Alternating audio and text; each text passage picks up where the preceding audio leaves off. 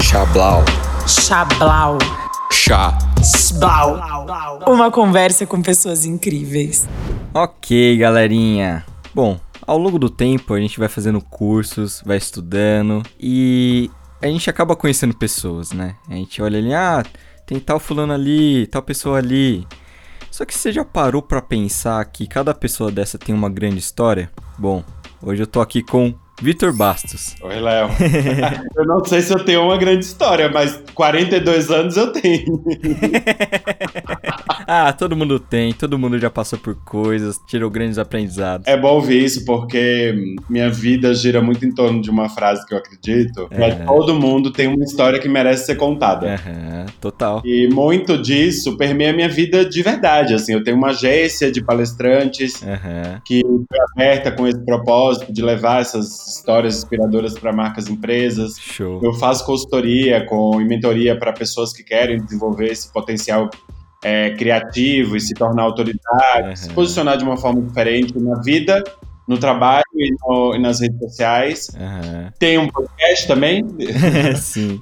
prazer participar do, do seu. Tem um podcast chamado também A Arte de Inspirar. Vamos lá, galera. Muito legal. Tudo gira muito em torno disso, assim, né? Uhum. De, de, dessa crença mesmo de que, de fato, todo mundo tem uma história inspiradora para ser contada. Que legal, né? que legal. E galerinha, eu conheci o Vitor numa mentoria de podcast com o Gustavo Passe e, cara, fui, foi uma mentoria muito legal, né? Foi, foi super legal.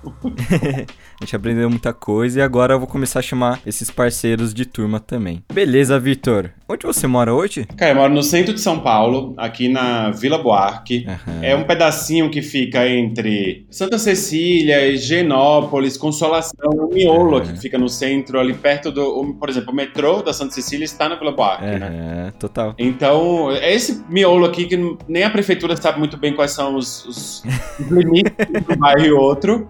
Quando eu falo. Nem o Google Maps. Pouca sabe. gente conhece Vila Buarque, mas você fala, onde é Vila Buarque no centro? Aí você explica, aí é. normalmente a pessoa fala. Ah, é Santa Cecília? É. Falo, é, Santa Cecília. Muito bom. Beleza, Vitor. Então, você já falou onde você mora, falou um pouquinho do seu contexto atual, que a gente vai falar um pouquinho mais lá pro final. Mas onde você nasceu?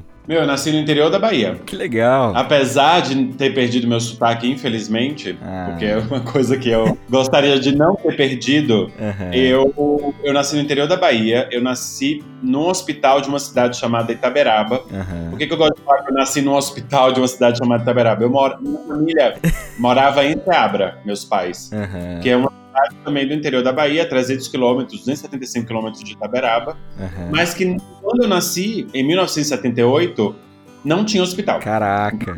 As pessoas tinham que ir ou pariam em casa, uhum. ou então iam para a cidade das regiões, ou enfim, eu levava médicos ali para a cidade, mas Caraca. oficialmente naquela época não tinha um hospital, assim. Então eu nasci na cidade onde meus avós moravam. Que legal, né? Esse é um detalhe importante, né? Eu nasci no hospital, a gente não para para questionar isso, né, na, na história das pessoas. Porque as pessoas perguntam: "De onde você é?" Eu digo de Itaberaba. Por quê? Porque na minha certidão de nascimento está Itaberaba. Mas na verdade, eu nasci no hospital daquela cidade. Ponto. Entendi. Entendeu? Você tem alguma primeira lembrança da sua vida, assim? Você criancinha, com seus pais? Cara, tem... Você tem alguma lembrança nesse sentido? Tem uma lembrança que para mim é eterna, que é e, é e não é só uma, sempre de muito, muito pequeno. As lembranças estão muito ligadas ao Natal na casa dos meus pais. Que legal. Eu não sou católico, uhum. eu não tenho uma religião definida. É, inclusive, eu tive uma conversa super filosófica e super bonita com minha mãe essa semana sobre isso. Que legal. Acho que mais importante do que eu me definir como alguma religião é eu conseguir fazer uma coisa que eu tenho buscado cada vez mais na minha vida, que é ter atitudes coerentes com aquilo que eu penso. Massa. É, que legal. E defender as coisas que eu acredito. Então, acho que essa conexão com a espiritualidade, com alguma coisa maior, com uma, uhum. com uma inteligência que está por detrás de tudo, é, para mim é muito mais importante do que eu me definir vou me colocar dentro de uma caixa de qualquer religião, sabe? Isso é muito legal, cara. Isso é muito legal, porque eu, eu vejo que tá tendo esse movimento meio universal mesmo, das pessoas pararem de se apoiar em, em, padrões ou religiões e buscar direto da fonte, né? Cara, você falou a frase mais perfeita para de fato sintetizar o que, o que eu acredito. A gente bebe exatamente direto dessa fonte. Que legal. Porque é uma coisa invisível. Porque se a gente for parar para pensar, a gente não sabe porque que as coisas acontecem com a gente da forma que acontecem. A gente não sabe de onde vem os insights, as ideias, uhum. de onde que vem tudo que a gente sabe, tudo que a gente faz a gente se mover. Sim. Porque existe essa, porque existe essa outra força. Então, melhor beber direto dela se conectar direto com ela e, é, e você ser só o canal que vai trazendo tudo de forma espontânea para a vida, uhum. do que estar nesse momento. E Brasil hoje, talvez. Você até falou uma coisa assim, tá, é, tem uma predisposição, né, das pessoas estarem fazendo isso. Uhum. Tem e não tem, eu acho. eu indo por um caminho muito desse, assim, uhum. quem está disposto a, de fato, se conectar com algo maior, querer viver, de fato, com valores é, que são valores verdadeiros, que vão guiar a sua vida, que são éticos, uhum. que são de bondade, que são de humanidade, que são de, de prosperidade e tal. Uhum. E ao mesmo tempo, a gente vive hoje num Brasil que é um Brasil dividido, uhum. super dividido, não só politicamente, a gente também está falando de um Brasil dividido muito. A política está muito baseada hoje no que ele consegue carregar das religiões, então você vê aí pessoas muito religiosas uhum. é, e que eu acho um perigo você se conectar com tanta profundidade em coisas, uhum. seja religião, seja política, seja o que for, porque você acaba perdendo o seu senso de é, discernimento, né? Uhum. Envolve de uma forma que você fica meio cego, e aí eu acho isso muito perigoso em qualquer aspecto. Então a gente vê um Brasil assim, que, que defende o ódio em prol de uma religião, uhum. defende Jesus e um Deus que te julga, que te critica, que te mata, que te, sabe, que te vitimiza. Então, por um outro lado, óbvio, tem muita gente querendo se conectar com coisas mais profundas uhum. e voltar a se conectar com essa conexão que a gente tem com o planeta Terra.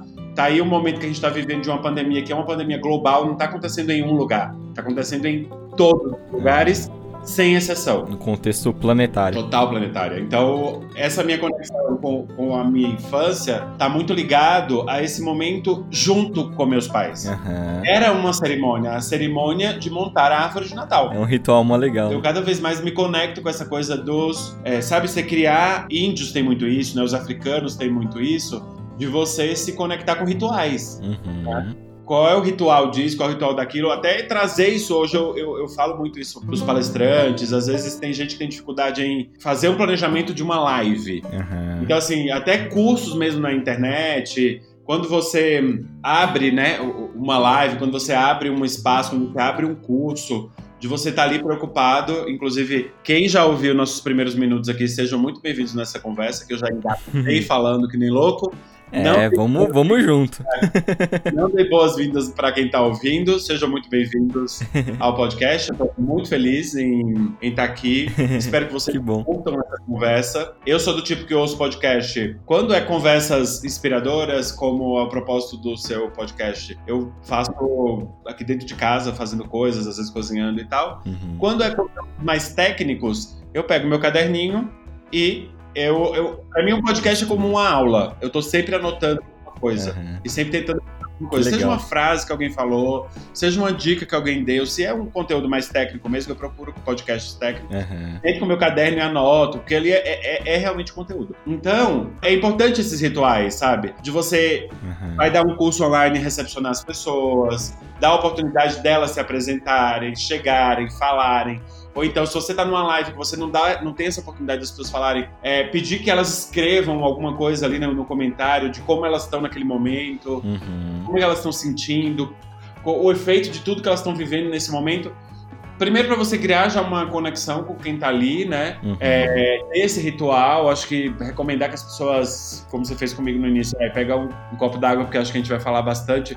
é, a preocupação de, de fato, criar um ambiente que é um ambiente mais propício, né? Para você uhum. e conseguir ficar de boa. Então, para mim, a simbologia está nesse ritual. E é disso que é isso que me conecta a esse momento, na pergunta que você me fez. Uhum. É, de, de, com muita profundidade, da gente estar tá ali junto. Eu, principalmente eu e minha irmã, porque meu irmão menor ainda não tinha nascido, a gente tem uma diferença de seis anos. Uhum. Era muita gente ali, eu e minha irmã, talvez vagas lembranças da minha minha mãe de barrigão e tal. Você só tem ela de irmã? Não, é um irmão que é o mais velho e tem a do meio. Ah, entendi. Daí na sua casa morava vocês dois e seus pais? Tinha mais alguém? Avó? Não, era não? só gente. E aí tem vagas lembranças de, de, de, minha, de minha mãe grávida. Uhum. E muito dessa coisa da árvore Natal branca, que por muitos anos minha mãe teve uma árvore Natal branca e quando trocava, trocava pra uma árvore Natal branca. Uhum. E que era uma coisa que eu não entendia porque que, que era branca.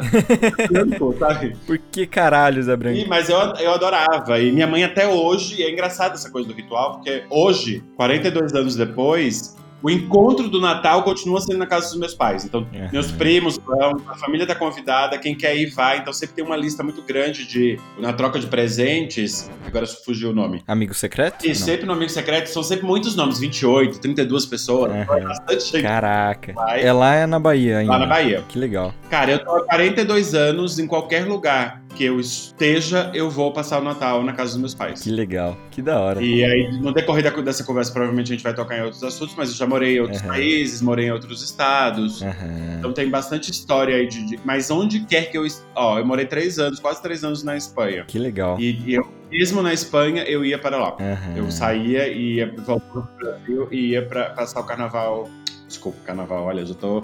Já tô jogar mais uma coisa mais animada. Na Bahia pro Natal na casa dos meus pais, assim. Uhum. Então, essa referência do estar todo mundo junto, essa celebração, esse ritual de estar ali é muito importante. Que legal. Eu entendi o cenário, entendi o que você pensa mas eu acho que eu queria entender um pouquinho mais uhum. Sobre as sensações que causam isso em você, sabe? dá uma sensação de conforto, dá uma sensação de nostalgia. Falando mais de sensação, assim, você consegue descrever o que acontece quando você lembra dessa, dessa memória? Cara, pra mim é muita. dá uma sensação de alegria, na real. Que legal, que legal. E era um momento de alegria. Era um momento de como se aquilo é, ali fosse uma grande diversão. Como se Massa. aquilo ali fosse o parque de diversão da gente estar tá ali brincando com as bolinhas e pendurando o Papai Noel. E era uma coisa de alegria mesmo, de brincar, uhum. de pegar as fitas que, que, que eu envolvidas na árvore, né? E a gente brincar com aquilo. Uhum. E aí a gente brincava. Depois meu pai tinha uma brincadeira de colocar a gente no colo e jogar a gente pra baixo sem segurança e tal.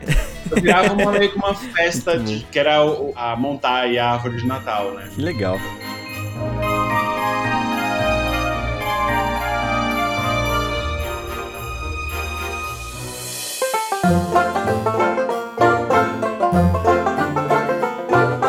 Pouquinho mais criança ali, né, nos seus seis anos, você era um moleque de rua ou não? Você era mais de casa? O que, que você fazia ali? Quais eram as suas brincadeiras favoritas? Cara, é, eu morava no interior da Bahia, né? Então imagina, uma cidade uhum. com 47 mil habitantes naquela época. Uhum. Era muito pequena, então a gente tinha muita, muita liberdade, né? Eu não, tinha essa coisa. Que legal. Mesmo muito pequenininho, a porta de casa sempre teve aberta. Caraca. Né? Caraca. Porque era muito era muito tranquilo. Então, é brincadeiras tipo bola de gude, jogar peão, corrida, amarelinha, essas coisas uhum. foram as coisas que eu vivi na minha infância. Assim, que gostoso. É. Tem outras coisas que. Tem outras brincadeiras que aí já não me trazem tanta alegria, porque me trazem momentos ruins da, da relação com meu pai, uhum. mas que também eram brincadeiras de, de, de rua, uhum. mas tinha muito isso, tinha muito dessa liberdade, né? Porque e, tem, e é outra época, né? Naquela época não tinha a história do ai, ah, toma aqui o iPad e fica aí com o iPad vendo Peppa Pig. Sorry, não tinha. Uhum. Isso não quer dizer que é melhor ou pior aquela época, é só diferente. É só uma referência do quanto a gente vivia de uma forma diferente. Outro contexto. E é talvez, pela minha circunstância, até mais livre. Uhum. Eu tava numa, numa circunstância de, de fato, morar no interior e, e ter essa, essa liberdade mesmo, assim. Desde pequeno ia e via da escola com amigos ou, ou, sozinho, porque era próximo e porque não tinha perigo, nunca teve perigo. Uhum. Acho que o grande acho que assim, a grande preocupação dos pais nessa época era os filhos não serem atropelados na rua. Fora isso, não tinha outras preocupações de violência e e coisas desse tipo, né? Entendi. Você pode falar um pouquinho mais sobre a relação com seus pais? Cara, eu desde muito pequeno tinha uma relação muito próxima com as meninas. Uhum. Eu sou um homem gay, né? Uhum. É, e sempre tinha uma relação com as meninas. Assim, isso, isso sempre foi um problema na minha casa. Entendi. Porque, óbvio, aquela coisa do pai e, e o machismo vem, então você não pode brincar com a menina, porque a brincadeira tinha as brincadeiras de menino e as brincadeiras de menina, né? E isso se, refletia, isso se refletia sei se ainda hoje é assim, mas refletia muito no estilo de vida geral, né? Na escola tinham ah, recreio. Os meninos iam para um lado, as meninas iam para o outro. Eu, às vezes, ia para o lado dos meninos, brincar de Aí tinha uma brincadeira que chamava garrafão, não sei se aqui tinha isso, que era uma brincadeira. Não conheço. A gente é, é, desenhava um garrafão, garrafa mesmo, uma garrafa enorme no chão. Uhum. E algumas pessoas ficavam pulando é, anda, dentro daquele garrafão. Uhum. E, quem e a gente tinha que atravessar o garrafão de um pé só. E quem tava dentro podia bater em quem passava, se pegasse. Oh, é, man. Era uma brincadeira super violenta. Nossa e era uma senhora. brincadeira de, de. A brincadeira era essa, de você tinha que se desviar de quem estava lá dentro. E se você conseguisse ser pego por alguém, você tinha que... aí você ia para dentro do garrafão. Nossa. Até sobrar uma pessoa só. Era meio isso. Mas era uma brincadeira violenta e naquela época, óbvio, brincadeira de menino. Uhum, entendi. e tinha as brincadeiras de menina, então papel de carta e, e elástico e não sei o quê. Então eu, eu tinha, eu transitava sempre muito bem em todas as brincadeiras, mas óbvio, o fato de eu brincar com meninas incomodava meu pai. Entendi. Então, durante muito tempo, assim, da minha infância, início de adolescência, foi bem ruim, a gente tinha discussões muito pesadas, eu e ele. Eu, desde pequeno, sempre uhum. tinha uma, um temperamento muito forte. Hoje eu sou completamente diferente do que eu era, assim. Uhum. Hoje, naquela época, eu era muito de, de querer, sabe, ter razão, de querer desafiar. Uhum. Querer bater de frente. Cima, bater de frente. Eu sempre fui esse, assim. Hoje tudo que eu não quero é isso. é isso. Uhum. Tudo que eu não quero é, é isso, porque para mim hoje vale muito mais a minha paz do que qualquer outra coisa. E como era com a sua mãe? E com minha mãe era muito tranquilo, muito, porque minha mãe também era, era aquela história, né? Tinha um problema com o pai, tinha alguém que acolhia. Uhum. Então minha mãe era essa figura materna da mulher que acolhe, da mulher que tá ali, que ouve, uhum. que aí você precisa chorar, e você vai pra cama, e ela tá ali para te acolher e tal. Entendi. Então, é, por um lado era isso, por um outro lado, por conta disso também, o respeito era menor, né? Uhum. A relação era muito pautada antigamente nessa coisa da, da surra, né? Então, se você faz uma coisa errada, eu te, uhum. uma surra eu te dou um castigo. E o castigo não é só te castigar, não é só ficar trancado no quarto. Uhum. É, eu vou pegar o chinelo e vou te bater. E você vai aprender uhum. que com a dor, o que é que é certo e o que é que é errado. Entendi. Então, as relações eram pautadas naquela época, sim, né? Não só na minha casa, mas era o que eu via, assim, até com, com amigos. Mas meu pai tinha muito isso mais forte, porque ele tinha uma coisa de trazer muito forte isso da minha avó. Ah, tá. Minha avó sempre muito, muito de resolver as coisas desse jeito. Assim, muito intransigente, muito tem que ser do jeito que eu quero, cala a boca e vai pro quarto. Essa era meio que a relação que eu tinha com meu pai, assim, que era bem, bem crítica bem incrível. E teve um momento em que você é, contou para eles, pai, mãe, sou, sou gay? Ou não? Foi, foi aos poucos, foi, foram descobrindo? É, eu, teve um momento específico? a gente não? chegou a ter essa conversa, mas não uma conversa de eu sou gay, porque eles já tinham sacado. Uhum. Né? Até porque eu, eu, tive uma única namorada que eu namorei muitos anos, a gente foi noivo, uhum. ela engravidou e depois perdeu o bebê, e teve uma série de. Caraca. É. Foi a uma, uma única. E desde então, depois, de, depois que a gente terminou, eu nunca mais tive nenhuma namorada. Eu era muito jovem, né? Tinha 20, Entendi. 20 e poucos anos. Nossa, novinho. É. Então, meu pai e minha mãe. Minha mãe, nessa conversa que a gente teve, foi muito mais porque eles queriam confirmar se minha irmã era lésbica, porque minha irmã é lésbica. Olha. Então era muito mais uma confirmação se minha irmã era lésbica, porque estavam fazendo fofoca, dizendo que me viam. Uhum. Era uma coisa do tipo: seu filho está levando sua filha para as baladas gays e, e, e era. Caraca. Era meio uma coisa assim do. Da fofoca do sei lá, talvez, ah, seu filho tá levando sua filha pra perdição. Caraca. Então eles, que rolê. Nessa conversa, meio que uma checagem sobre isso e que no fim das contas eles descobriram que, que eu era gay e minha irmã era lésbica, né? Entendi. Era não, né? Que ninguém deixa de ser. E eu pergunto também, principalmente porque ultimamente eu, é, rolou alguns vídeos e, e, assuntos no Twitter sobre isso, né? O quanto é difícil falar pros seus pais que você é gay e eu até gravei com o Éder, foi um episódio muito, muito emocionante sobre isso, né? Que é muito diferente quando os pais apoiam, quando não apoiam. Eu queria saber o que você tem a falar sobre isso, é no sentido, tipo, o que você faria diferente, algum conselho para essa galera? Cara, é sabe que esse é um assunto que eu não costumo conversar, mas assim, zero problema a gente falar sobre esse assunto. Não tem um problema de falar com ele. Sobre... É, se você também não, não quiser falar não, também. Vamos falar. É que eu não falo, porque assim, eu digo que eu sempre fui um. Eu acho que eu sempre fui um gay, um gay meio de privilégios, né? Uhum. Primeiro porque eu nunca, em nenhum momento, assim, minha família me rejeitou, não tive problema nenhum com meus pais. Uhum. Tinha essa coisa do meu pai na minha infância, principalmente porque meu pai bebia e ele ficava agressivo. Uhum. E aí tinha isso, ele tinha uma fúria que vinha, e vinha e aí era ele descontava essa fúria sempre em mim, então porque era, que era a pessoa que ele queria consertar, né? Ele usava palavras, uhum. mesmo naquela época eu não entendia o que que era e tal mas eu usava essas palavras. Mas eu acho que eu sempre fui. Eu, eu sou um gay meio privilegiado, porque minha família inteira, sabe? Meus pais souberam desde muito cedo. Minha mãe Entendi. sacado, tanto que quando a gente conversou sobre isso, minha mãe me tratava como filho especial, né? Uhum. Ela, ela, sentia que tinha alguma coisa especial em mim. Uhum. Que era o que ela falava, que eu não era igual a todos os meninos. E que isso me colocava. É até bonito, porque isso me colocava num lugar de especial, não num lugar de diferente, nem num lugar de. Ah, sabe, de, de aberração, nem nada desse tipo. Uhum. De exclusão. Né? Exato. Uhum. E, e foi bem bonito até essa conversa, assim, porque foi uma conversa bonita e eles falaram. E aí teve muito dessa coisa de. Óbvio que teve essa coisa, de, meu Deus, dois filhos que é que rolou, uhum. o que a gente fez e não fez, mas aí também teve essa conversa de pai, mãe, vocês não fizeram nada, na real, não tem o que ser feito, uhum. né?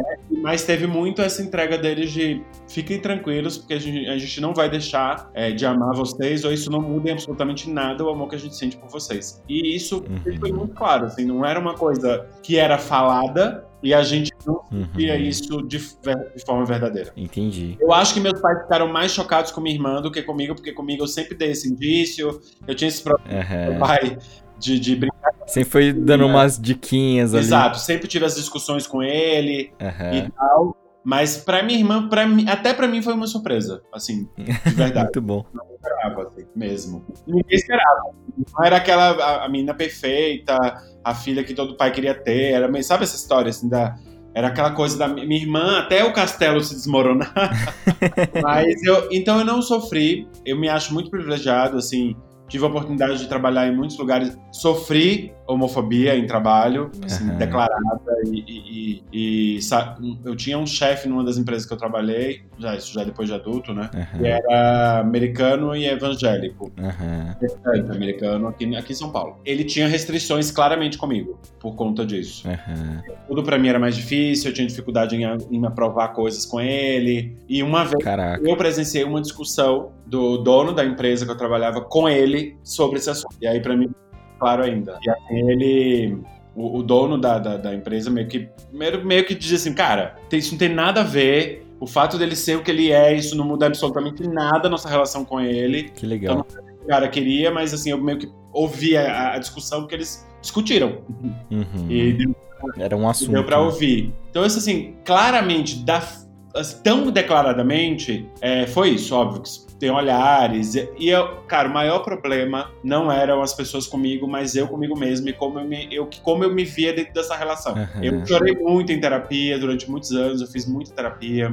Eu queria muito não ter sido, ter nascido homossexual, eu chorava, dizia que não queria. Caraca. Porque eu queria ser diretor de grande empresa, é, empresa de tecnologia, e eu ia pra terapia já nesse lugar, já assim, de uma, de uma construção de carreira super sólida, Uhum. de ter chegado onde eu cheguei, de ter o cargo que eu tinha, e me questionar, sabe, assim, ficar me questionando. E, e Uhum. meio que era o que eu falava pra minha terapeuta na época, ela falava, meu, se eu não fosse gay, tudo seria muito mais fácil Entendi. me, me dava essa sensação. Mas não porque eu tinha situações que me diziam isso, que eu vivia isso na pele. A não ser essa, Uhum. que foi a única assim também. E também trabalhei lá, fui feliz na empresa, foi uma época super boa da minha vida e tal. Uhum. Mas foi meio, era meio louca essa coisa. assim, eu sofri muito. Eu sofri muito, eu comigo mesmo, assim. Uhum. Eu sofri muito e era muito louco, porque eu, eu fui diretor de empresa muito jovem, assim, comparado com o que é, o que é hoje não, porque hoje tem CEO de empresa com 20 anos de idade, né? Essa geração nova me dá uma sensação que tem um chip diferente do nosso, já vem com Uhum. um chip diferente e uma velocidade muito diferente do que a que eu tinha mesmo. Eu tinha muita dificuldade em ir aprendendo, até hoje tenho, assim. Eu, eu, ti- eu Uhum. disquete, né? Eu tive uma época que não tinha computador. Eu vivi a edição do Google. É, eu, tinha, eu usava em casa telefone discado antes de ter o telefone com, com ligagem direta, ligação direta e tinha internet discada. Uhum. Toda Aquele barulhinho, né? quem tá ouvindo, talvez nem saiba. Antigamente tinha a história de contar os pulsos, né, da ligação. Você pagava por pulso, cada pulso era um minuto. e depois da meia-noite, a, a, cobrança era pulso único. E naquela época tinha o privilégio de ter internet, porque isso também era uma coisa de privilégio. Sim. Né? Naquela época, que quem, quem tinha o privilégio, tô falando de eu tinha 16 anos, sabe, 17. Uhum. Quem tinha o privilégio de ter internet, a gente fazia isso. Como era discada e contagem por pulso, era como se você estivesse realizando uma ligação e cobrando por ela, a gente esperava da meia-noite. Porque meia-noite, meia-noite, então tinha uhum. o pulso único. E, era, e outra coisa, a gente ficava puto quando a internet caía. Você ia cobrar outro pulso. Puta que pariu. Era, era bizarro. Então o que aconteceu comigo? Assim, eu, eu morei no interior até meus 12, 13 anos de idade. E depois eu fui para Salvador. Então, com 13 anos de idade, eu já morava em Salvador. Eu fui fazer o segundo grau em Salvador. Uhum. E aquela coisa, Salvador, vida nova, eu era jovem. Uhum. Estudei muito no primeiro ano, segundo ano, terceiro ano, que era o ano do vestibular. O que é que eu fiz? É. Que nada, eu tenho 15 anos de idade, eu vou aproveitar. Aí só baguncei. Nossa, fiquei de, de, Eu não sei como é que chama aqui lá, a gente chama de recuperação. Uhum. Eu em todas as matérias, todas. Eu não Meu Deus. nenhuma. Eu, eu fiz recuperação em todas e passei de ano. Meu Deus. Porque eu estudei pra caramba. Eu, eu, sempre fui uma pessoa assim, mesmo na faculdade. Eu aprendo com muita facilidade. Eu nunca fui aquele cara que precisa ficar montado em vários livros uhum. e estuda. Eu não sou essa pessoa. Mas eu preciso prestar atenção. Eu preciso estar na aula. Uhum. Eu preciso tentar na frente. Eu preciso estar é, atento ao que tá rolando. Isso para qualquer coisa, tá? Uhum, sim. Mesmo Hoje, se eu tô vendo um canal, um vídeo no YouTube, eu tenho que estar atento àquilo ali, eu tenho que estar disponível para aquilo. Que legal. Se eu tô vendo um vídeo na, no computador, se eu tô ouvindo um podcast, eu tenho que estar disponível. Qualquer coisa que me ferrou.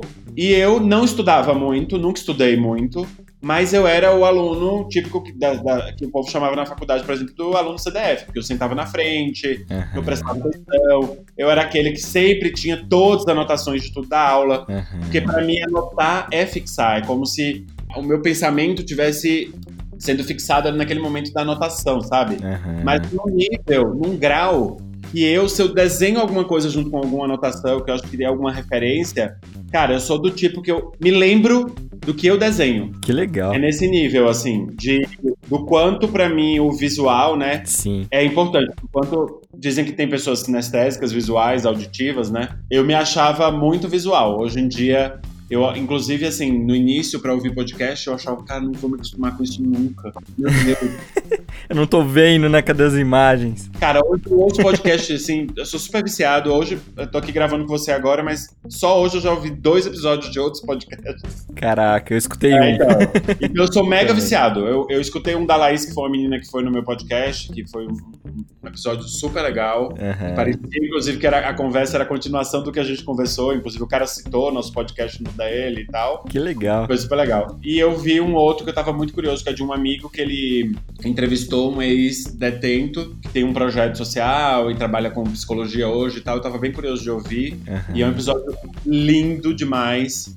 Lindo, lindo demais também, assim. Então hoje eu sou devorador de podcast. Que da hora. Já consigo ah, escutar na velocidade 1.5. Não, não preciso mais ouvir. Na velocidade normal. Não, não, não preciso mais foi difícil para mim, mas eu tô aumentando a velocidade para poder conseguir ouvir mais, né? Sim. Porque sim. eu também. Porque eu gosto também de podcast longo. Apesar da, uhum. dos meus ouvintes dizerem que acham que estão longos os meus episódios, estão em torno de 40, 50, 50 e poucos minutos. Eu gosto de, de, episódios longos. Eu gosto também, confesso. Eu gosto que vai na profundidade, vai ali e tal, nana, eu curto. Mas não é todo mundo que gosta. Uhum. E eu entendo também que nesse momento em que tem muito conteúdo e tem muita gente produzindo, talvez uma das formas de, de, de dar a opção da pessoa ouvir mais é você ter episódios mais curtos. Uhum. Mas enfim, a gente tá desfazendo toda a história para falar. E terceiro ano foi esse caos. Uhum. Aí eu fiz faculdade, mas assim, cara, me inscrevi de agronomia a design gráfico. Caraca. Eu queria muito ser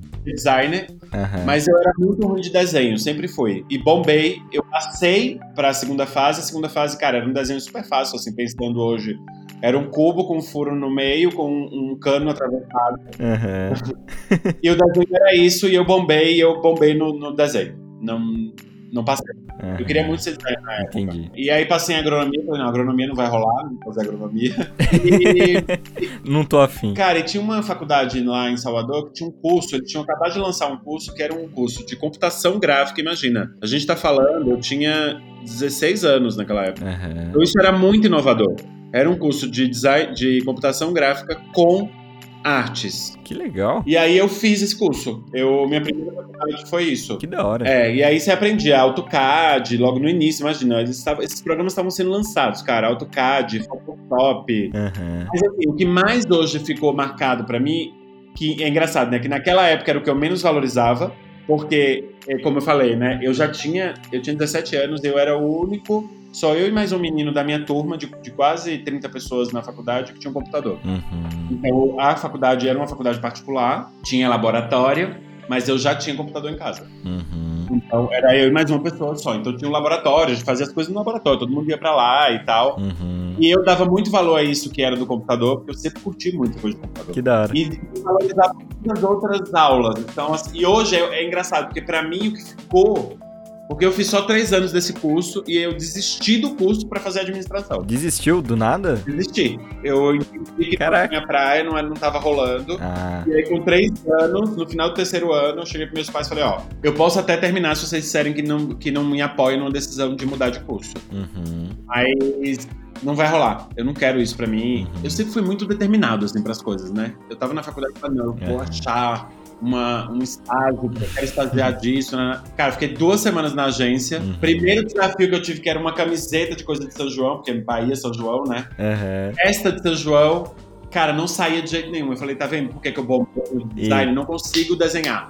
Eu, eu era muito bom de todo planejamento, ideia, ideia criativa, vamos fazer isso. Vamos fazer... E hoje, até assim, quem vai no podcast, desculpa, no Instagram do meu podcast, é tudo lindo, o conteúdo é ótimo. Sim, é mó legal. Cara, eu não sei fazer design. Uhum. Eu penso todo aquele conteúdo, eu penso o texto, eu penso as frases, Uhum. eu, eu planejo tudo, o que é que tem em cada dia, qual horário, eu olho os indicadores, eu olho tudo. Uhum. Mas eu não sou bom design, eu não sou capaz de fazer aquilo. Então tem uma pessoa que sabe, eu sou bom da parte de planejamento e cheguei a essa conclusão nessa agência e falei, cara, não vai rolar. Cheguei pros meus pais, meus Uhum. pai- meu pai falou, é isso que você quer? Você tem certeza? Eu falei, é. Ele falou, então a gente te apoia a fazer o quê? A gente não vai te obrigar a seguir numa coisa que você não quer. Vai nessa. Saí da faculdade, voltei pro cursinho, Uhum. e aí no final do ano aí eu passei em administração. Entendi. Fiz administração. Você se formou em, em Eu ADM. me formei em administração com ênfase em comércio exterior, que eu nunca trabalhei. Você curtiu a faculdade? Cara, eu curti muito os dois primeiros anos, Uhum. os, dois os dois últimos menos por dois motivos. Segundo, primeiro, porque eu já. Dois últimos anos era o que mais tinham matérias ligadas ao comércio exterior, né? Então tinha muita coisa ligada. O comércio exterior tá muito ligado à lei, né? A direito, ao que você. Então, tem- tinha muitas matérias de direito, assim, tinha, cara, tinha semestre que a gente tinha, tinha quatro aulas de direito, direito internacional, direito não sei o quê. Eu achei puta tédio do caralho. Putz, Desculpa. tanto direito. É, é, achei um puta tédio. E outra coisa, assim, eu no meu lugar, e era uma das coisas que eu ia falar lá atrás e acabei não falando, quando eu tava comentando que eu cheguei a ser diretor de uma empresa grande e tal, Uhum. eu nesse meu lugar de gay, de homossexual e tal, eu queria muito provar o tempo inteiro de que eu era capaz. Aham. De que eu realmente precisava superar, e eu, eu acho que eu trabalhava mais que todo mundo, porque eu tinha essa necessidade de ser muito bom. Mesmo. Talvez por isso que eu cresci tanto, Uhum. e talvez por isso que também muito rapidamente eu virei diretor e tal. Então eu tinha muito essa necessidade. E o que aconteceu? No meu segundo ano de faculdade, eu comecei a fazer um estágio. Tô até fazendo aqui com os dedinhos entre aspas. Nada mais era do que assim, a, empresa anunciava estágio, mas era posição de atendimento, você era operador de telemarketing, a real é. Aham. Eles selecionavam alunos de administração e economia, é, não sei Colocava lá porque atender. eles optaram por esses dois cursos, Aham. mas era, era- eram esses os dois cursos e a gente nada mais era do que operador de telemarketing. Mas, cara, aquilo me encantou de um jeito. Que da hora. Fiquei muito, assim. Eu, com sete meses de empresa, eu virei supervisor. Caraca. É, de coisas assim, que gente lá de anos e tal. Uhum. É, eu, eu também sempre causei muito esse incômodo, porque eu tinha muito essa necessidade de me dar bem, muito. Eu tinha muito. Não sei ninguém, Uhum. mas eu era daquele tipo assim, terminava meu horário, eu ficava na empresa. Eu sentava do lado da mesa do supervisor. Eu, tinha, eu fiquei amigo de um gerente da, da época, mas amigo no sentido de eu pedia para me mostrar os indicadores, o sistema de, de monitoramento. Você queria aprender mesmo, era tudo. interessado. Então, assim, eu sabia todas as partes técnicas que um supervisor fazia, Uhum. de ah, presença, dimensionamento, fluxo, fluxo de chamada, tudo de call center eu sabia, mas óbvio, eu não tinha experiência nenhuma com gestão e liderança, porque, cara, era isso. Uhum. É, eu era um operador de telemarketing no primeiro emprego né? Mas sete meses teve um processo seletivo, eu fiz, passei e virei supervisor. Uhum. E aí eu virei porque a gente vira de fato supervisor, assim, numa situação como essa. Uhum. Porque eu não me preparei para isso, né? Eu não tinha, nunca tinha tido experiência com liderança, nem nada disso. Era uma experiência totalmente nova. Completamente ali, né? nova, mas assim, muito apaixonante. E aí e coincidiu isso com os meus últimos anos da faculdade. Então eu queria muito trabalhar, eu queria me dar bem no, no trabalho, sabe? Eu queria que minha equipe fosse melhor. Eu sempre Então eu trabalhava pra caramba, eu fazia faculdade de manhã, saía da faculdade, almoçava, entrava no trabalho às duas, ficava até às onze da noite. Uhum. Eu ia para casa, dormia para no outro dia, sete horas da manhã ter aula. Então foram dois anos, assim, bem puxados para mim que aí eu já me dediquei tanto à faculdade. Hardcore. Mas era aquela história, assim. eu sempre fui essa pessoa de. Eu não estudava, eu só precisava ir para as aulas. E eu tinha uma coisa comigo. Meu segundo ano, não, sei, não, terceiro ano, cara, eu praticamente quase perdi todas as matérias por falta. Caralho. Porque eu priorizava o trabalho. Caraca. É. E não perdi, eles me aprovaram. Sabe aquela história de tem que ir pro conselho da, da universidade e tal? Eu estava aprovado em todas as matérias por nota uhum. e reprovado em todas por falta, e eles me aprovaram para ir pro último ano. Putz, raspando ali. Né? No último ano aconteceu a mesma coisa, inclusive teve um professor que repetiu, que, que, que era o mesmo professor em outra matéria no ano seguinte, e teve um momento que ele chegou para mim e falou assim: Vitor, você gosta de viver perigosamente, né? Porque você não tá nem no meio do semestre e com mais uma falta você perde o semestre. Putz. Mas eu era muito isso, eu queria me dar bem no trabalho. Eu queria me dar bem no trabalho, queria crescer, eu queria virar coordenador. Porque assim, eu já era supervisor, né? Uhum. E minha vida foi muito faltada a isso, a essa necessidade de provar que eu podia fazer. Então eu mudei muito de empresa, fiquei pulando pra lá e pra cá, não vou ficar contando tudo, porque senão a gente vai ficar aqui horas. Mas eu mudei muito de empresa, eu, eu me mudei para oito empresas diferentes que trabalhei na minha carreira. Caraca. Porque eu fiquei muito tempo nas empresas. Muito pouco tempo nas empresas. Uhum. Era muito meteórico e quando eu achava que ali já tinha dado, sabe quando você chega naquele momento e fala, meu, aqui eu já fiz tudo que tinha que fazer, eu sou do, do fazer, né? Uhum. Quando eu faço, eu resolvo, quando eu colocava a equipe no eixo, não, agora tá dando resultado, o resultado tá ótimo e tal, meu tesão acabava. Uhum. E eu já queria ali uma outra coisa. E aí eu ia atrás dessa outra coisa, e às vezes não era na mesma empresa, e estava dando alguma oportunidade em um outro lugar fora, em outra empresa, eu ia. Eu trabalhei em nove empresas e fui demitido de três. Caraca. E aí eu vou falar porque as duas empresas, as duas últimas que eu trabalhei, eu fui demitido. Foi aí que eu decidi mudar de. Queria dar um tempo e acabei indo empreender e estou empreendendo até hoje. Mas eu, eu mudei bastante, eu, eu, eu fiz vários cursos, eu, eu trabalhei numa consultoria na, em Buenos Aires é, seis meses, essa consultoria me deu uma certificação que, legal. que acabou me levando para para Espanha. Uhum. Então fiquei, morei em Madrid durante três meses, mas assim, cara, tá aí uma característica minha é que eu sou muito destemido. Que legal. Não importa. Ah, não sei o idioma, não importa. Eu vou, eu vou aprender, eu vou me dar bem, vai dar certo, eu faço aula, eu faço o que precisar, mas eu não vou largar as oportunidades que aparecem na minha frente. Uhum. E até hoje eu sou muito assim. E agora, nesse período pandêmico, eu tô mais ainda, né? Porque no período pandêmico bagunçou tudo. Não, acho que não existe nenhuma empresa que eu conheça que falou: não, a gente não mudou nada, nosso modo de operandi. Eu não conheço. Nossa senhora, eu também não. Todas pelo menos foram por online. Né? Talvez né? quem já estava no digital, para se adaptar a esse novo momento foi mais fácil, mas mesmo assim deve ter tido algum problema, ou perdeu o cliente, é. ou, ou o produto. Eu não acho que ninguém não fez nada diferente, todo mundo fazendo. No mínimo aumentou a demanda e eles tiveram que aumentar a estrutura, né? Exato. Eu tenho um amigo, por exemplo, que é dono de uma agência meio que de faz design, faz coisas, é uma agência digital ele, quando eu mandei mensagem para ele pra saber como ele tava, ele falou, cara, tô muito bem, inclusive cresci agora na pandemia. Nossa, Aí, sim. Claro, sim, faz muito sentido, né? Porque as empresas estão consumindo e produzindo conteúdo de uma forma desesperada e numa velocidade impressionante. Uhum. Então, eu demorei de me adaptar, porque eu era muito offline. É, hoje eu tenho uma agência de curadoria, né? Então, eu faço desenvolvimento de carreira de palestrante, uhum. é, desenvolvimento e planejamento estratégico de palestrantes que já têm carreira. Uhum. Então, que precisam de um trabalho profissional, de terceirização do, do, processo comercial, então eu faço planejamento de produto, serviço. Quem já tem carreira, eu faço isso, e quem não tem, eu faço também um trabalho de mentoria, desenvolvimento de carreira, posicionamento digital, como cresce no digital, como que a gente cria produtos e serviços para vender para a comunidade. Uhum. Tudo aquele rolê que a gente falou bastante ali, né? até no curso do, do Gustavo. É, muitas das coisas, inclusive, que ele levou ali no curso, tinha até posts meus, né? É, porque tem muita coisa que eu já sei, já sabia, assim. Sim, que legal. Por conta de, de aprendizado. E a gente troca muito, eu e ele. Que legal. É, eu tenho visto uns posts dele agora diferentes lá do Empreenda Cash, que é já coisas que a gente conversou. Ele não fazia TBT, agora tá fazendo com episódios anteriores. Massa. É, tem umas coisas, as frases que ele tá começando a colocar, né? Valorizando a participação do convidado, né? Uhum. Então eu sempre fui essa pessoa muito destemida, assim. Eu não tinha, eu nunca tive medo. Uhum. E eu tinha muito essa coisa pra mim, assim, em mim, que é, cara, esse cara vai me valorizar, eu tinha muito isso, né? Que é esse cara que é meu chefe, cliente, vai me valorizar porque eu sou foda. Uhum. Mesmo. E aí tinha essa coisa o tempo inteiro na minha cabeça martelando. Mesmo gay, eu sou foda. Como se as duas coisas não pudessem andar juntas, né? Caraca. Nossa, sim, sim. Minha, minha, eu sempre funcionei muito assim. Hoje não penso mais assim. Eu mudei muito, mudei completamente a forma que eu vejo, que eu vejo o mundo. Toda essa construção foi se modificando nos últimos três anos. Eu vou dizer que nos últimos, talvez nos últimos uhum. quatro anos, assim que é o tempo que eu me livrei do corporativo. Não estou dizendo que eu nunca voltaria, porque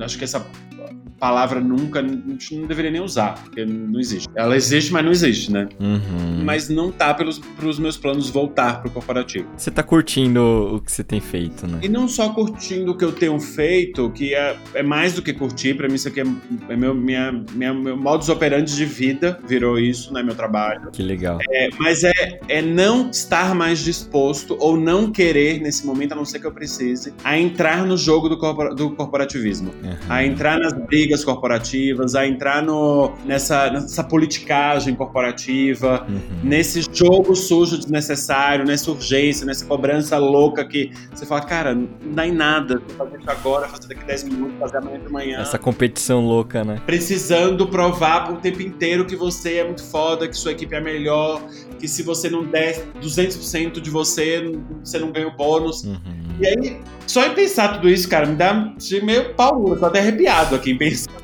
coisa. Deus me livre. Porque hoje eu entendo que existe um modus operandi mais saudável para você trabalhar. Sim. E para você viver, porque isso é questão de, de vida também, né? O que mais você ouve de executivos, grandes executivos, eu também tive muito essa fase de ai, tô super cansado, tô estafado, não tenho tempo de nada, não vejo minha família, só trabalho, trabalho, trabalho. Cara, eu desisti de um emprego que eu tinha, o melhor emprego que eu tive na vida, eu desisti porque eu cansei. Uhum. Cansei. Eu fui para um concorrente ganhar menos, fazer uma outra coisa, abrir uma área nova, porque eu cansei. Sabe quando você trabalha todo dia, 12, 13 horas por dia, assim, Sim. sem parar, você com muita responsabilidade, pouca equipe.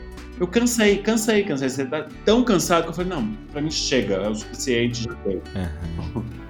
Então, eu olho para trás, assim, tudo que eu vivi são muitos aprendizados. Essa história de mudar pra caramba me, me, me deu uma, essa habilidade de resiliência, me deu essa habilidade de adaptabilidade, de eu agir muito rápido, de tomar decisão rápido, ter vivido em, em dois outros países, uhum. é, conhecer outras culturas, me fez cada vez mais valorizar o que a gente tem aqui no Brasil, porque a gente tem uma mania de desvalorizar o que a gente tem, uhum. de menosprezar o que a gente tem, de achar o que, o que a gente tem é menor. E vou te falar, não é. Nossa, nem fudendo. Tem coisas maravilhosas fora do Brasil, tem coisas incríveis.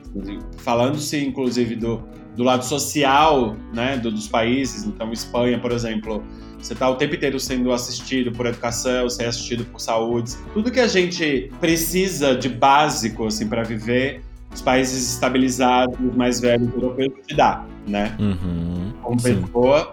Mas, cara, serviço é uma bosta reclama aqui das telefonias, dos bancos e tal. Te digo que lá é igual, até pior em muitos casos. sabe? É, tem muita gente. Sim. Tem umas coisas loucas, assim. É, eu tinha. Quando eu fui pra Espanha, era 2010. Uhum. Não, 2011, 12, 13, que eu morei lá, 2011. Aqui foi no final de 2010 que eu fui contratado. Uhum. Duas semanas na empresa que eu trabalhava, um dos clientes fez um, um, um, encontro com todos os executivos dos fornecedores. E eu fui, porque eu era um diretor da empresa lá na Espanha. Eu era diretor de experiência de cliente na empresa que eu trabalhei na Espanha. Uhum. Cara, eu era a pessoa mais jovem de todas. Caraca. E aí eu falei isso pro meu chefe, né? Eu falei, nossa, eu tô me sentindo aqui o bebê da história. E ele falou, Vitor, era aquele momento de Brasil período aí que o Brasil bombou, né? A gente tá falando de 2010, 2008, 2009, 2010, o Brasil tava bombando ainda. Sim. A gente tinha uma situação econômica muito melhor, né, do que a gente tem hoje ou do que a gente tem nos últimos anos. Então, a gente Sim, também, total. muita gente teve muita oportunidade e eu fui uma dessas, de ficar trocando de empresa, porque eu tinha emprego fluindo, eu trabalhava no mercado de call center, call center tava bombando, cara. Tinha operações de telemarketing, de, de telefônica, por exemplo, que maiores do que cidades do interior, assim, 75 mil Caraca, pessoas. Nossa. Naquela época era muito grande. E, e, a gente usava muito telefone, né? Não tinha todos esses acessos que a gente tem hoje. Uhum. Então, eu mudei muito e fui crescendo muito, e foi uma das coisas que ele me chamou a atenção. Ele falou, Vitor, aqui na Europa tem um processo para você chegar onde você chegou aqui tão rápido. a pessoa tem que entrar como estagiário, ele tem que crescer nas empresas. Ninguém dá. Se a pessoa não tem num cargo 4, 5, 6 anos, ninguém vai promovendo ele assim nessa velocidade. E as pessoas ficam. Uhum. As pessoas ficam muitos anos, ela vai crescendo, tem aquela estabilidade ali dentro da empresa. Uhum. Isso foi mudando. Hoje, tá, hoje, mudou, porque a velocidade das startups, das pessoas novas e tal, que é essa maravilha que tem acontecido com o mundo, uhum. tem mudado. Naquela época a Espanha era tão tradicional que muita gente não falava nem inglês, porque era aquela coisa assim, não, imagina, inglês é coisa de americano. E a gente não quer é, entrar, é, deixar nossas pessoas com essa influência e tal, de tão conservadores que eles eram. Caraca. Tinha muito isso, tanto que uhum. é, era uma surpresa, assim, eu me, lembro um, um, dos sócios do, da, do grupo de empresas que eu trabalhava uma vez no almoço, e eu vi ele perguntando pro meu chefe, mas ele só tem cidade mesmo? E ele fala espanhol, ele fala, inglês. Era como se para ele ele fosse um espanto, assim, uma pessoa tão pobre. Uhum. E eu, e eu sofri preconceito, né? Assim, teve um cara, um executivo de uma empresa grande lá, uhum. que, me, que meu chefe queria me apresentar, porque eu comecei a ser apresentado para os clientes, né? Porque eu era diretor. Uhum. E aí, quando meu chefe me levou para ser apresentado, o cara falou assim: você falou tanto dele que eu jurava que você ia me trazer um americano e não um brasileiro. Caralho. Não, mas assim, ele nem se falou, ele falou isso na minha cara. um brasileiro. Essas coisas que a gente fala, ai, não existe preconceito disso. Cara, existe. Na nossa pele, a gente só precisa identificar e a gente sentir e perceber que aquilo é, não é bom. Uhum. E pra mim, eu tava de boa. E sabe quando você dá aquela risada e fala, ah, quer saber? a vida que segue, porque acho que a gente tem que ser maior do que todas essas coisas. E aí, minha vida mudou muito nos últimos quatro anos, porque os dois últimos trabalhos que eu, que eu tive, ainda CLT, né? Eu larguei aquela empresa que eu te falei uhum. para trabalhar numa outra. Nessa outra era para montar uma área nova, que era uma concorrente da que eu trabalhava, e eu não sabia que a empresa estava sendo comprada pela que eu estava, que eu saí. Eita! Nossa muito. senhora, Oito que meses rolê. lá eles me mandaram embora, e logo depois eles concretaram a concretizaram a, a compra e tal. Nossa. É, aí logo depois, aí entrei numa empresa aí eu, aí eu fiz uma coisa que eu nunca tinha feito, que era é. Sair desse mercado corporativo de grandes empresas, muito benefício. Nessa, nessa empresa eu tinha, tipo, carro, assim, sabe? Essas coisas de. de... Uhum. Eu era executivo de empresa. Que hoje eu não valorizo nada disso mais, até pelo momento que eu, que eu vivo e o que eu penso e como eu quero viver a vida e o que eu acredito hoje. Uhum. Mas eu tinha tudo isso e larguei tudo para trabalhar numa empresa familiar que eu nunca tinha trabalhado, empresa de dono, uhum. em que o dono é o dono, o que, em que o dono é o dono, é gestor, é o líder, é o, é o CEO, é o cara que manda em tudo. Sim. E tudo tem que passar por ele. Eu nunca tinha passado por isso. Uhum. E fui para lá. Nunca tinha trabalhado com vendas na, na, na minha vida. É, sempre foi experiência do cliente, call center, vendas assim, direta, né? Uhum. É, vendas de rua, e tal. Sempre foi telemarketing. Minha vida sempre foi girada em tele, é, envolvida em telemarketing. E eu fui para lá para assumir o call center dessa empresa. Era um call center próprio, pequeno, que tudo para mim era experiência nova. Eu nunca tinha trabalhado num call center próprio, em que os, call em que os operadores eram da própria empresa. Uhum. Tudo era muita novidade para mim. E tinha uma área lá, que era uma área que, que no mercado que nas áreas de comercial se chama que é farmer, né? Que é a pessoa que cuida da fazenda, né? Pra trad Sim. Em tradução direta, que cuida da fazenda, mas é quem cuida dos clientes que já existem na casa. Uhum. E era uma equipe de meninas, eram todas mulheres, que meio que não tinha dono, assim, o, o, o, atendimento não assumia elas como uma parte do atendimento, porque não era só atendimento, elas faziam vendas. O comercial entendia que elas não eram comercial, porque o comercial lá todo era feito através de broker, então elas não eram comercial, então elas ficavam nesse meio limbo, meio que respondia pro dono, mas o dono cobrava de atendimento coisa dela, cobrava do. E eu assumi essas meninas quando eu cheguei. Falei, traz elas pra mim. É. Porque eu sempre fui desses, né? Gosto de grandeza, na área grande. É. Muito bom. Cara, e deu tudo certo. Elas nunca tiveram um resultado tão maravilhoso quanto elas tiveram na vida. Uhum. E no fim da vida, eu saí do atendimento e o cara me levou pra área de vendas. Então, eu assumi o comercial pela primeira vez, sem nunca ter assumido um comercial daquela forma, numa empresa de tecnologia, para vender tecnologia, vender inovação. Uhum. E aí vem a parte que é, que é a surpresa, é que a gente montou uma estratégia diferente, que ainda estava pilotando, né, três meses, e a outra área que já existia, que era de broker, o resultado estava bem melhor, uhum. e eu fui demitido de um dia para o outro. Foi tipo, Eita. a gente fez uma apresentação do meu trimestre de, de resultado, uhum. dono da empresa, meu sócio, que era o vice-presidente batendo bombo, dando parabéns pelos resultados e tal. Caralho. Segunda seguinte, quando nós fizemos na segunda, eles me demitiram. Caralho.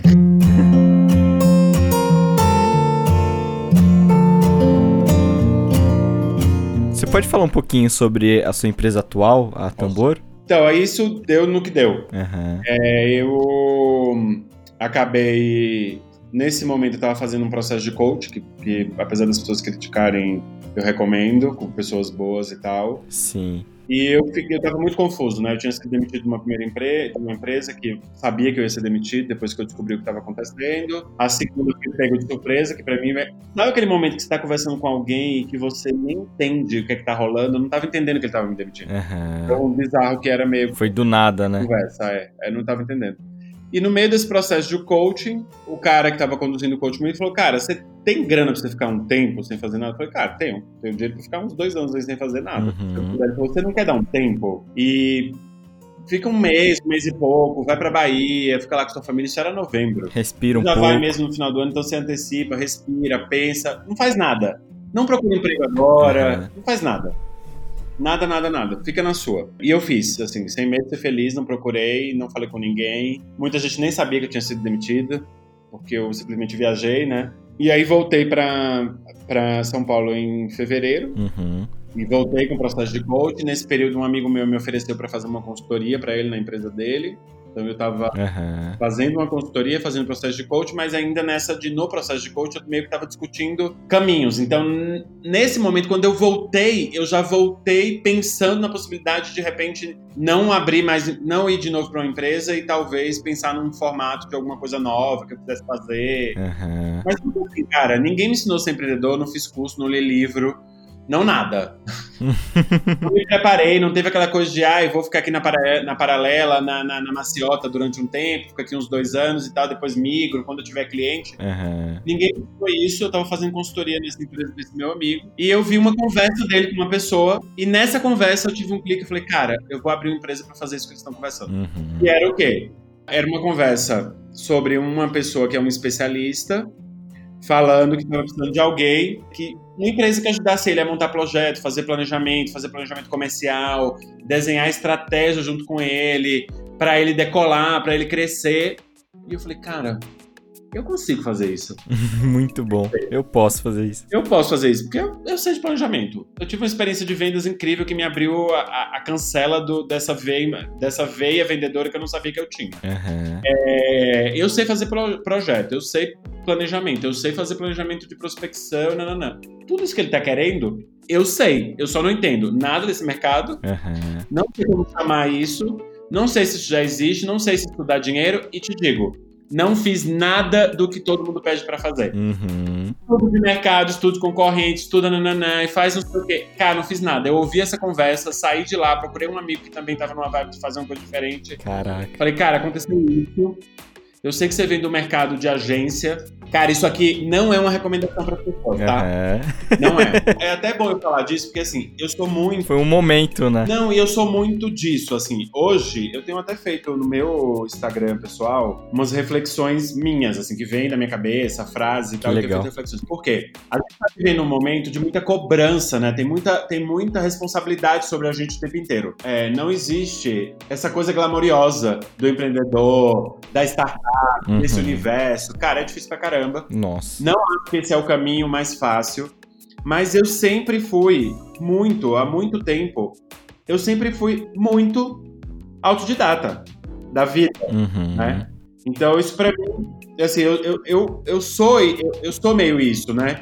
Eu sou essa pessoa que é autodidata da vida.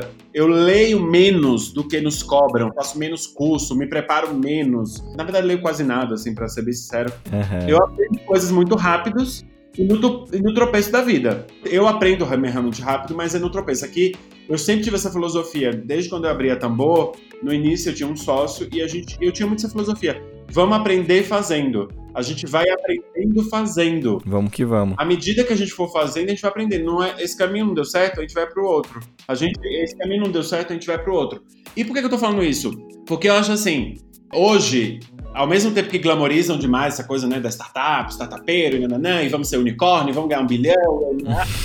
Tem os outros também que aterrorizam as pessoas como se empreender fosse a coisa pior do mundo, que é complexo, que você precisa de muitas técnicas, que você precisa de fazer mil estudos, mil isso, mil aquilo. Cara, eu acho que tudo é válido. Uhum. Eu acho que tem depois, eu fiz estudo de mercado depois, eu fiz cursos, eu fiz o Empretec do Sebrae, inclusive para quem tá montando um negócio, já montou, já começou e tal, não fez, eu super recomendo fazer o Empretec do do Sebrae, faça. Que legal. É o site deles do Sebrae, é isso? Não, é um curso chamado Empretec. Que legal. Vou até dar uma pesquisada aqui que eu tô precisando. Cara, eles trabalham, eles trabalham, eles têm dois cursos que são bem bons para quem quer. Eles têm vários, na verdade, assim. De verdade, eu virei meio fã. Se eu fosse influenciador digital, eu queria ser influenciador do Sebrae. Porque eu curso para eles. Eu fiz muita coisa depois que eu fiz o Empretec, porque assim, eles são de fato muito bons, eles se desenvolveram nisso, eles olham para aquele empreendedor, que legal. pequeno médio, né? Uhum. E eles têm curso lá que, ah, eu quero modelar o meu negócio, eles te ensinam.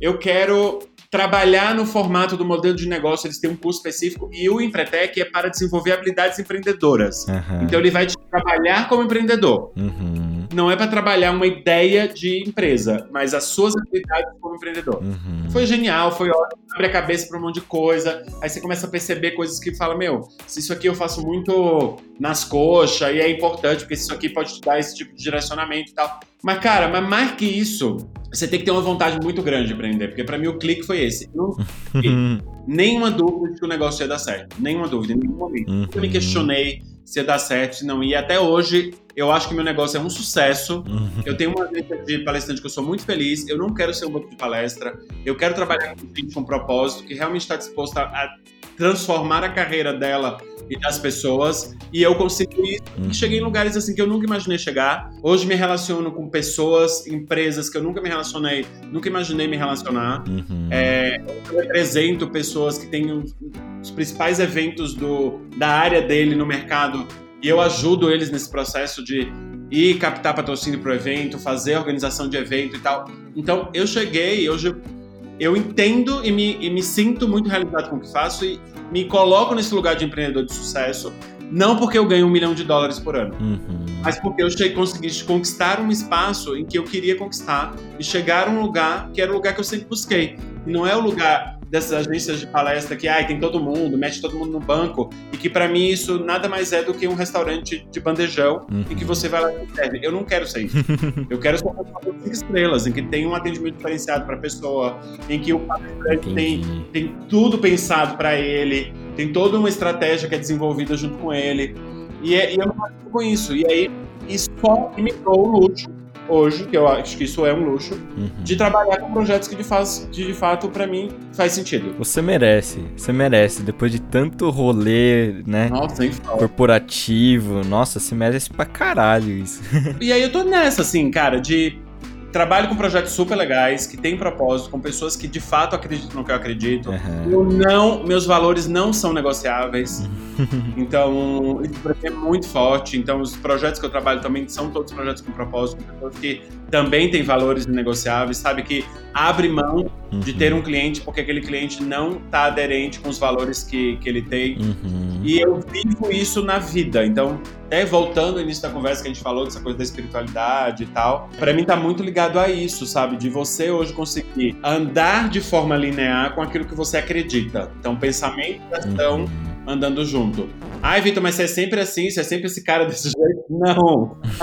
Eu tenho momentos, eu fico bravo, às vezes, óbvio, como todo mundo, às vezes tô mal, às vezes não tô, mas assim, eu procuro sempre ver as coisas de uma, de uma outra perspectiva. É como o exemplo que eu dou é, lembra do filme Minority Report? Hum, como é em português? Cara, acho que não teve nome em português. Eu acho que era esse. Era aquele É. filme que Então, as, polícias, as polícias meio que viam o que ia acontecer e eles previam os assaltos e prendiam as pessoas. Caraca, não conheço. É com o Tom Cruise. Tinha um furo no meio da, do, do que estava programado, eles descobriram isso. Uhum. É, cara, e tinha essa história. Era, o cara tava sentado, ele via várias telas, que as telas ficavam meio flutuando, assim, sabe? Uhum. É um filme futurista, tem tempo já. Então, pra mim, hoje eu levo a vida muito assim. É como se eu tivesse sentado. Vou dar um exemplo mais próximo, então. Sentado numa, me- numa cadeira dentro do cinema Uhum. e olhando as coisas acontecerem numa tela. Uhum. Eu não sou a tela. Uhum. Então, se eu consigo olhar para a tela de fora, Uhum. eu não sou aquele bololô. Então, eu não sou a confusão, eu não sou a briga, eu não sou a pandemia. Total. Eu não sou a tristeza. Eu tô vendo as coisas de uma outra perspectiva. Às vezes eu entro na tela com frequência, mas quando eu, pe- Aquela pequena confusão, né? mas quando eu percebo que eu estou dentro da tela, eu volto atrás e falo, Vitor, você não é a tela, pera, cal- calma. Uhum. Que é meio que aquela história do, do- da dança da chuva, né? Não chove porque você dançou, foi só uma coincidência. né? Não chove porque o, a- o índio dança, foi só uma coincidência você ter dançado e choveu. Então você associou, que é o que acontece muitas vezes com a gente. Às vezes, às vezes acontece uma coisa com a gente, a gente fica triste e fala, ah, esse episódio tá me deixando triste. Não. Não o episódio que tá te deixando triste, você está triste. Uhum. Você tá Essa topando. né? relação hoje com as coisas, óbvio que às vezes eu sou a tela do cinema. Eu entro, Uhum. eu choro, eu, me, eu viro o problema triste, sendo que eu tenho consciência de que eu não sou. Uhum. Então, às vezes eu volto atrás e não falo, pera, Vitor, calma. calma, para, relaxa, respira que você não é. Eu queria emendar também que, assim, acho que você já falou muita coisa legal. Acho que as pessoas que estão escutando já aprenderam muito. Mas, considerando tudo que você passou, considerando todas as empresas que você passou, a relação com seus pais, tudo que você aprendeu, os milagres que aconteceram com você, né, a sua empresa, esse novo estilo de vida, eu queria que você resu- resumisse numa frase, assim, o que você quer falar pro mundo. Não é que eu tô pensando, tem tanta coisa, mas duas coisas que eu acho que são bem importantes. É, primeiro, acredite em você, em primeiro lugar e antes de qualquer coisa. Uhum. Ouça a sua intuição e não abra mão dos seus valores. que da hora. Porque isso, você, você até pode ter a oportunidade de abrir mão dos seus valores, mas a conta um dia chega. Uhum. Quando ela chega, é muito triste, porque você se dá conta de que você não foi aquilo que você realmente é. E a gente tem que ser aquilo que a gente é. A gente tem que levar essa nossa verdade para o mundo de uma forma plena, de uma forma realmente de aceitação, Uhum. sabe? Eu até falei um pouco sobre isso. Assim, você consegue levar a, a sua verdade realmente para o mundo? Porque eu vivi muitos anos não vivendo a minha verdade. Eu vivi muitos anos angustiado por não estar realmente sendo o que eu gostaria de ser, fazendo as coisas que eu gostaria de fazer e sendo o que eu realmente era. Esse medo, Uhum. medo da, da- de estar fora do lugar, de não ser aceito, de ser inadequado. Eu demorei muito de aceitar as relações de hierarquia. Eu tinha muito problema com relação de hierarquia. Que acho que isso veio muito materializado com a relação do meu pai, que essa coisa que era muito ruim em relação com ele e não tinha diálogo e era sempre uma coisa meio cala a boca, vai dormir, vai pro seu quarto e, e a gente não discute até o dia que eu explodi. Então tem uma- um episódio épico que eu explodi, praticamente Uhum. bati no meu pai, peguei ele pelo ombro, empurrei, joguei ele no chão. Caraca. E aí, desde esse dia, eu me, li- me libertei disso, né? Dessa relação dominadora que ele tinha comigo. Uhum. E aí, desde esse dia, a gente começou a conversar de igual para igual, porque ele entendeu que mandar eu calar a boca não ia mais resolver. Mas eu criei um outro trauma, que é o trauma de não ser escutado. Uhum. Então, às vezes, eu, eu reajo mal quando eu acho que eu não tô sendo escutado ou quando eu acho que eu tô sendo ignorado. Uhum. E são coisas que eu tenho tratado, tô bem melhor e tal, mas durante muitos anos eu Uhum. partia pra uma atitude muito agressiva, quando eu achava que alguém tava, ou não tava me escutando, ou tava me ignorando, ou tava, sei lá, sabe, sendo contrário, eu me vinha essa sensação. Aham. Então, trazer nossa verdade, sabe, e cuidar sempre do nosso processo de saúde mental, Uhum. sempre.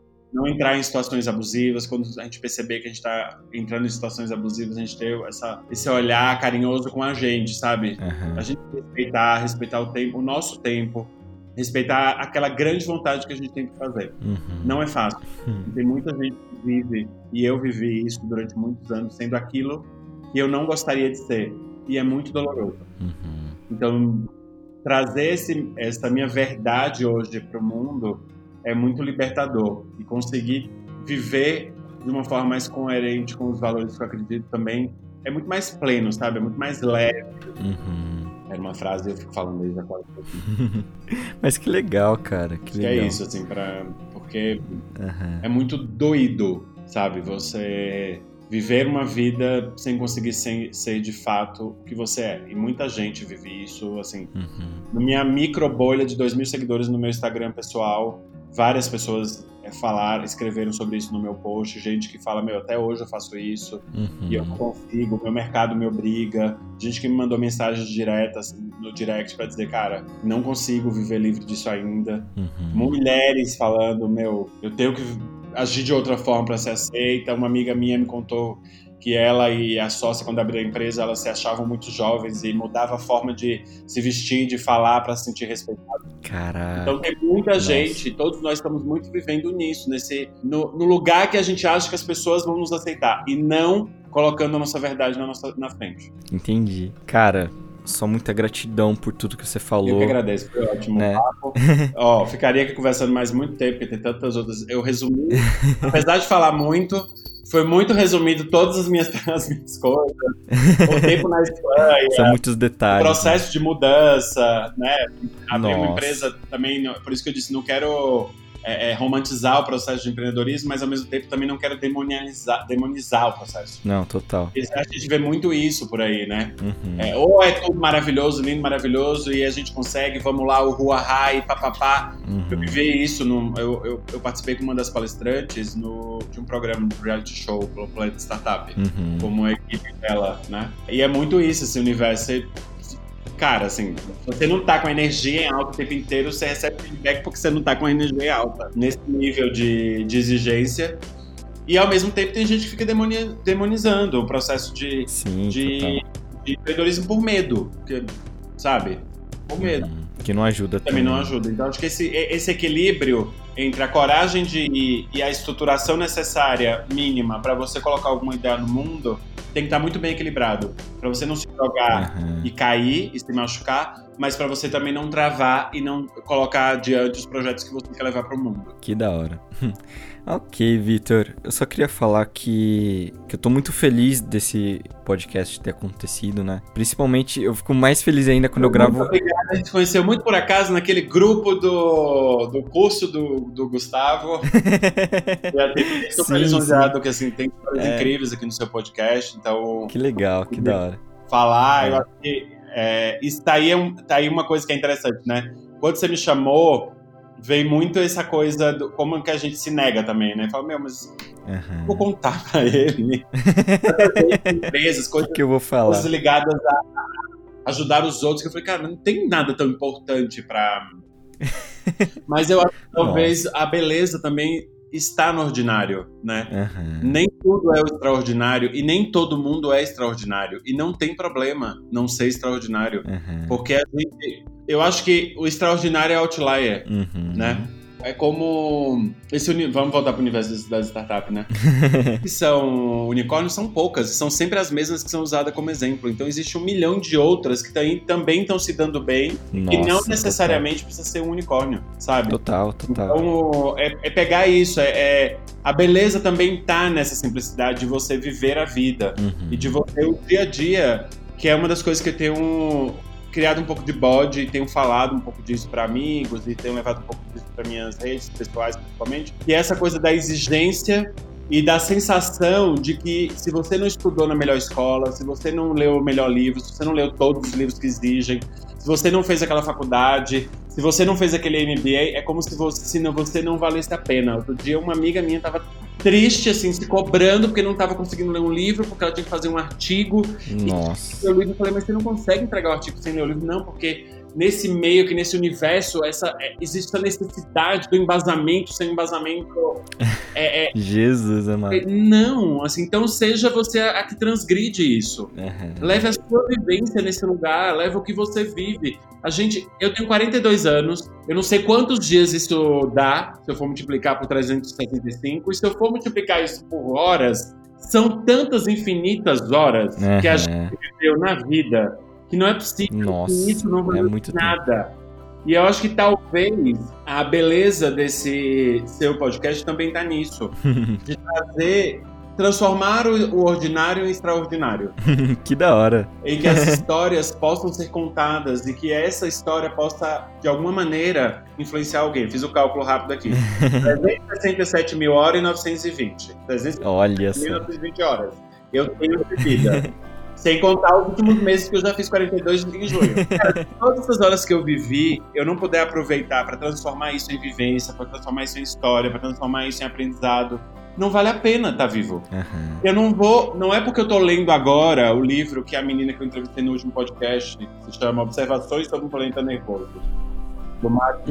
Matt Hyde. É um livro com, com, histórias curtas e por isso que eu me interessei em comprar. Uhum. Não é porque eu tô lendo esse livro agora que eu sou melhor que alguém que tá chorando em casa sem, com dificuldade de passar pela pandemia. Não. Ah, total. Sabe? Ela tem, talvez, até tem muitos mais aprendizados e muito mais profundidade do que eu. Eu sempre penso nisso, que as pessoas, elas passam por coisas e milagres mesmo, assim. Quando eu falo de milagres, é, é mudança de ideia, é, tava numa situação e passou a, a, a sentir outras coisas. E as pessoas passam por isso, só que elas não contam ou não acham tão importante, né? E eu penso muito nisso nas pessoas, sei lá, eu converso com a minha mãe, cara, eu fico impressionado assim, mano, eu te amo pra caralho, mãe, assim, você tem uma história linda. E é, é importante levar isso para as pessoas muito, mesmo. Muito. Muito. E ainda bem que seu podcast existe, ainda bem que existem outras inici iniciativas. Que da hora. É, de alguma maneira eu faço isso também Sim. num outro lugar, talvez. Eu sempre procuro estar tá nesse lugar de levar, não que está no mainstream para os meus clientes, para as empresas, para os eventos, uhum. Porque é disso que eu acredito. É nisso que, que eu legal. conecto. Sabe? É nessa história tão profunda do, do que ele viveu que ele não precisou ir para Harvard para te despertar. Ele não precisou ir para Harvard para ele ter uma empresa muito fodida, para ele criar um projeto muito fodido.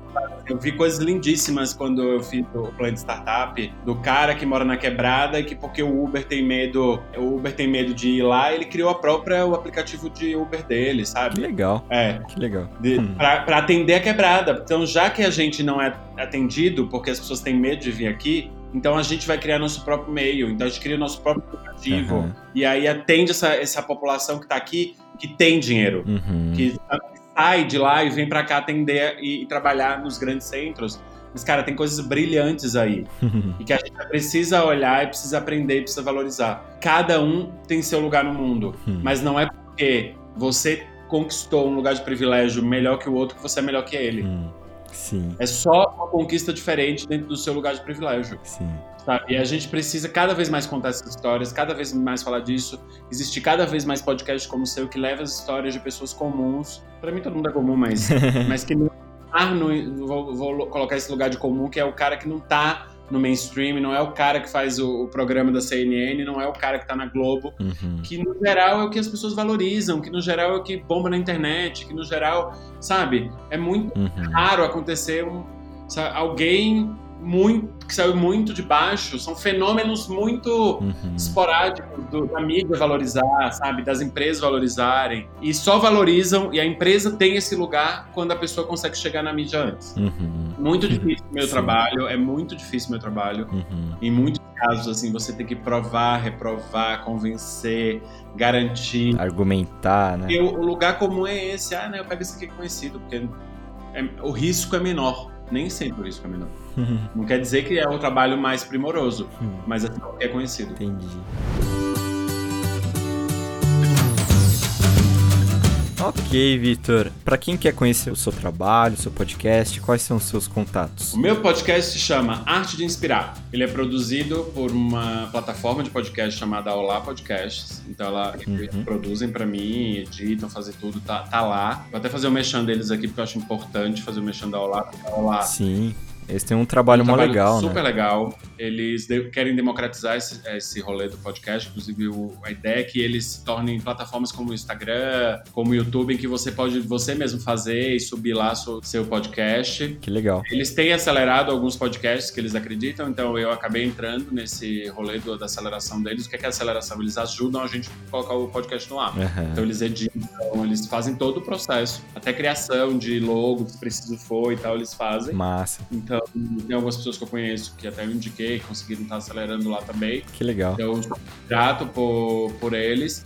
E que eu acho muito legal é que, assim, do mesmo jeito que eles fazem tudo isso, eles também liberam a gente uhum. para ter o podcast em outros lugares, porque mais importante é você levar o podcast pro mundo, né? Sim. Então, é bonito. Então, além de lá, tem, o podcast está no Spotify, tá no Apple Podcasts e tá no Deezer. Uhum. E eu andei descobrindo aí no nosso grupo, tem outros lugares que ele aparece, mas não sei porquê.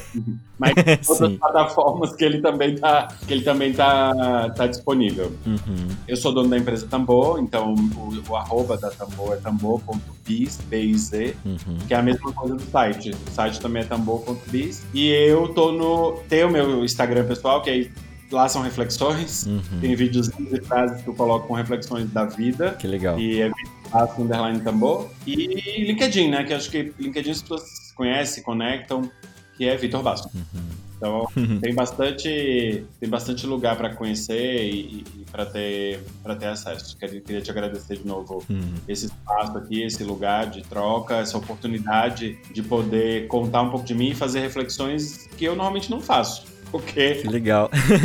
que bom. Feitas, né? Uhum. É, pensa muito pouco de onde a gente vem e, e por que, que a gente está aqui agora e para onde a gente vai, né? Uhum. Pensar em para onde a gente vai também não adianta muito, porque não é como a gente quer, não é como acontecer. Mas refletir esse lugar do, da onde a gente veio, né? Quem são esses nossos antepassados aí próximos, que são nossos pais, avós e tal, uhum. né?